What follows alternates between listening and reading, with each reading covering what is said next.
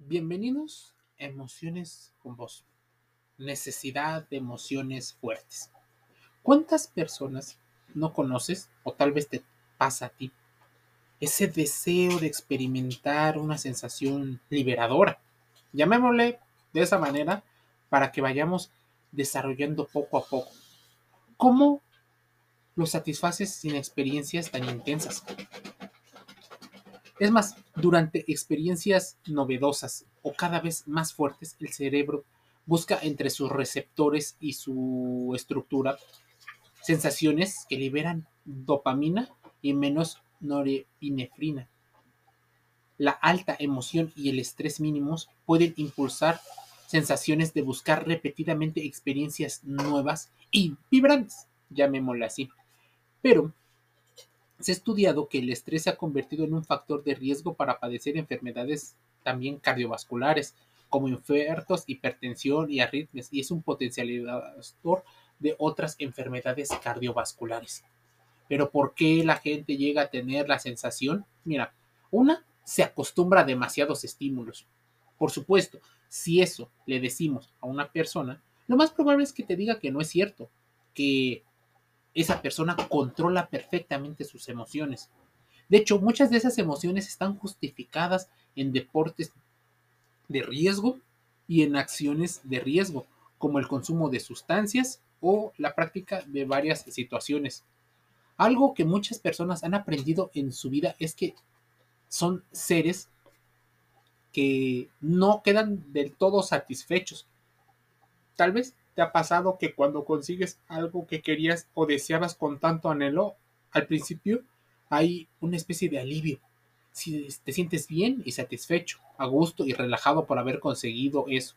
Sin embargo, con el pasar del tiempo, ese interés se va agotando hasta que empiezas a volver a tener la necesidad repetitiva y tal vez hasta compulsiva de que algo te hace falta.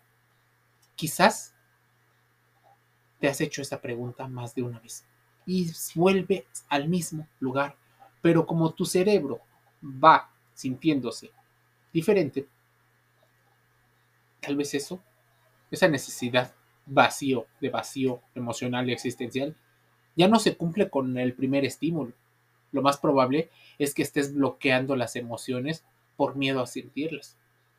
O que tengas una incapacidad o hayas desarrollado una incapacidad tipo la alextimia, las emociones, dicen algunos, son como el agua. Si fluye son claras y sanas. Si se estancan, se pudren. Si las bloqueas por completo, son una presa. Lo más seguro es que luego se desborden. Sentir emociones. Hacer sentir emociones. Es una situación que cada vez es menos, digamos, penada por las leyes. ¿Pero por qué? Tienes esa sensación. Durante los últimos años hemos visto cómo proliferan las películas de todo tipo, las de terror, las de drama, actividades paranormales, monjas, muñecas diabólicas, zombies, monstruos.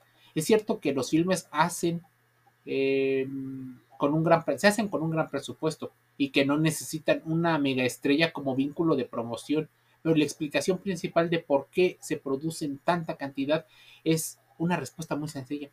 Cuentan con un público cautivo muy grande y con necesidades de novedades. Las cintas de terror, entre otras situaciones, satisfacen esa necesidad de ese público objetivo de tener las emociones fuertes. Están pagando porque las espanten, pero están pagados también en la curiosidad y en el morbo, donde tu cerebro va sintiendo constantemente esos cambios de emociones.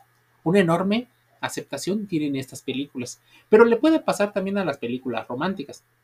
Sin embargo, hay que reconocer que las emociones fuertes son muy importantes para nuestro organismo y el bienestar, especialmente en nuestra mente, ya que activan una serie de sensaciones en un inicio, en tiempos del hombre primitivo, vivir era una emoción constante. Se vivía cargando y descargando adrenalina, donde entraban en juego hormonas activadoras y las hormonas del placer. Ahora hay tanto bienestar que tal vez se ha perdido una parte del deseo y transportarnos a otros mundos imaginando. Pero, ¿qué ocurre? Bueno, muchas personas sienten ese aburrimiento y en ese sentido, las películas de terror y los riesgos son el estimulante que muchas personas encuentran para sentir algo diferente. Genera sensaciones tan diversas como la distracción, la euforia, el confort. Para explicarlo científicamente, cuando nos sentimos atemorizados, el cerebro libera adrenalina, pero al verificar que la situación es segura, activa dopamina, el neurotransmisor asociado con el placer y la recompensa. Realmente lo que te engancha. Lo curioso es que cuando ha terminado este episodio de la película o de la vida, la emoción se prolonga durante un buen rato y se contagia la, a la actividad siguiente. Es lo que se conoce como transferencia de excitación. Por lo tanto, las actividades posteriores sin duda serán percibidas como más intensas. Según varios psicólogos, la psicología clínica utiliza esta capacidad de reacción mental del temor con fines terapéuticos. El miedo patológico lleva a tres conductas disfuncionales. Una, evitar las situaciones temidas. Otra, la ilusión de control. Y pedir ayuda en exceso. Solo, dicen algunos, hay ciertas soluciones para el miedo. Y unos es acudir con un profesional de la salud que te ayude y que a generar estrategias para afrontarlos de una mejor medida con herramientas. ¿Dónde surge el problema entonces de las emociones fuertes? Bueno, el problema surge en todo caso cuando queremos llevar al extremo estas sensaciones y emociones y ya no basta con esa película de miedo o ese concierto donde sentamos euforia. No encontramos formas de estimularnos de forma adecuada. Como entonces muchas personas empiezan con la desinhibición ante un grupo, lo cual genera una transmisión sensorial profunda. Un subidón o un shot express que provoca varias situaciones. Y ahí empiezan, ya vieron la sensación que les provocaba, por ejemplo, la droga, ya vieron lo que les provocaba el alcohol. Y el enganche es tan fuerte que contrasta con lo que se vivía en el pasado, que disfrutaban del placer de la casa para alimentarse y la alegría de sobrevivir cada día era suficientemente rico. Pero si el efecto es inmediato, también será menos duradero y se irá desvaneciendo con mayor rapidez. Por eso se busca una y otra vez repitiendo dosis y procesos en un círculo vicioso, incluso hasta letal. Así, las personas van sintiendo esta necesidad de, pues, de emociones cada vez más fuertes, mucho más fuertes, para tener esa sensación de control y de saciedad. Es como si necesitáramos de una especie de violencia recreativa para sacar nuestro lado más primitivo, nuestro lado más tribal. ¿Cómo enfrentar las emociones difíciles de los adolescentes nos ha dado una idea de cómo se puede enfrentar varias situaciones. Sentir intensamente nos lleva a pensar, a ver, reconocer las emociones fuertes son muy importantes para el organismo y para nuestra, nuestro bienestar. Pero la necesidad de emociones fuertes de manera exagerada lleva a la destrucción. ¿Cómo gestionar las emociones? La idea, aumentar tu confianza y autoestima. También, vivir implica tolerar la presencia de ciertos conflictos en nuestra existencia y procurar hallar la manera de manejarlos en una resolución de problemas. Pero necesitamos afrontarlas y que haya y tampoco que la violencia se desborde porque tal vez por el aburrimiento muchas personas tienden a ser violentas estallan en ira no saben controlarse y terminan en delitos que afectan a la víctima o pueden afectar a la misma persona que siente la ira.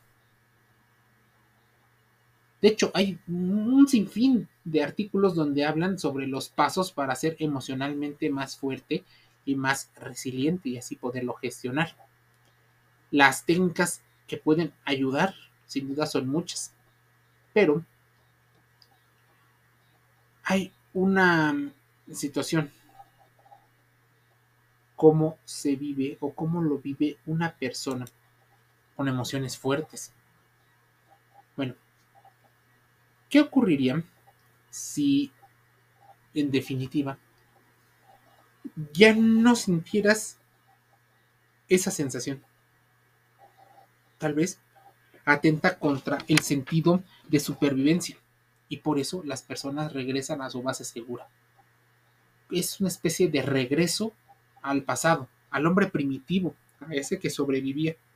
Tal vez el cuerpo está muy bien adaptado para sobrevivir, pero no está muy bien adaptado para ir comprendiendo nuevas características de convivencia.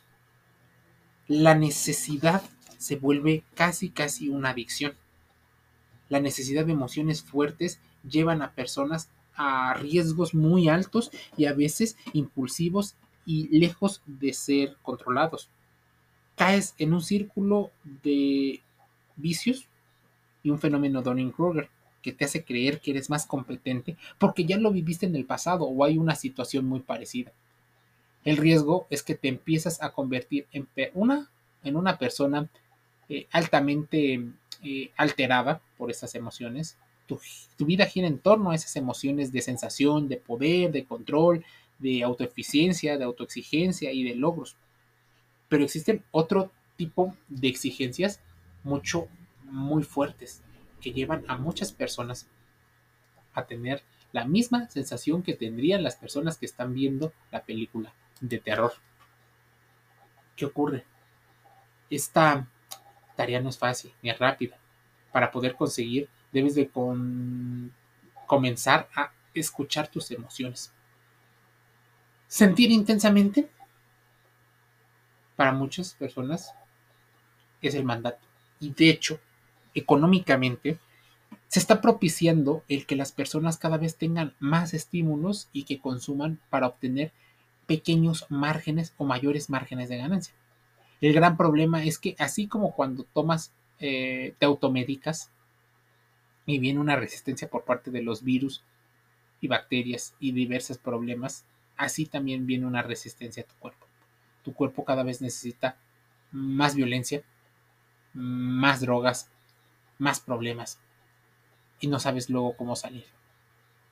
Así que la necesidad de emociones fuertes responde en gran medida aspectos culturales, pero también aspectos biológicos, donde tu cuerpo necesita poder tener una respuesta y no caer en la disonancia cognitiva que le implicaría pensar. Simplemente dejará de hacer algunas cosas por sentirse satisfecho y estimulado cerebralmente.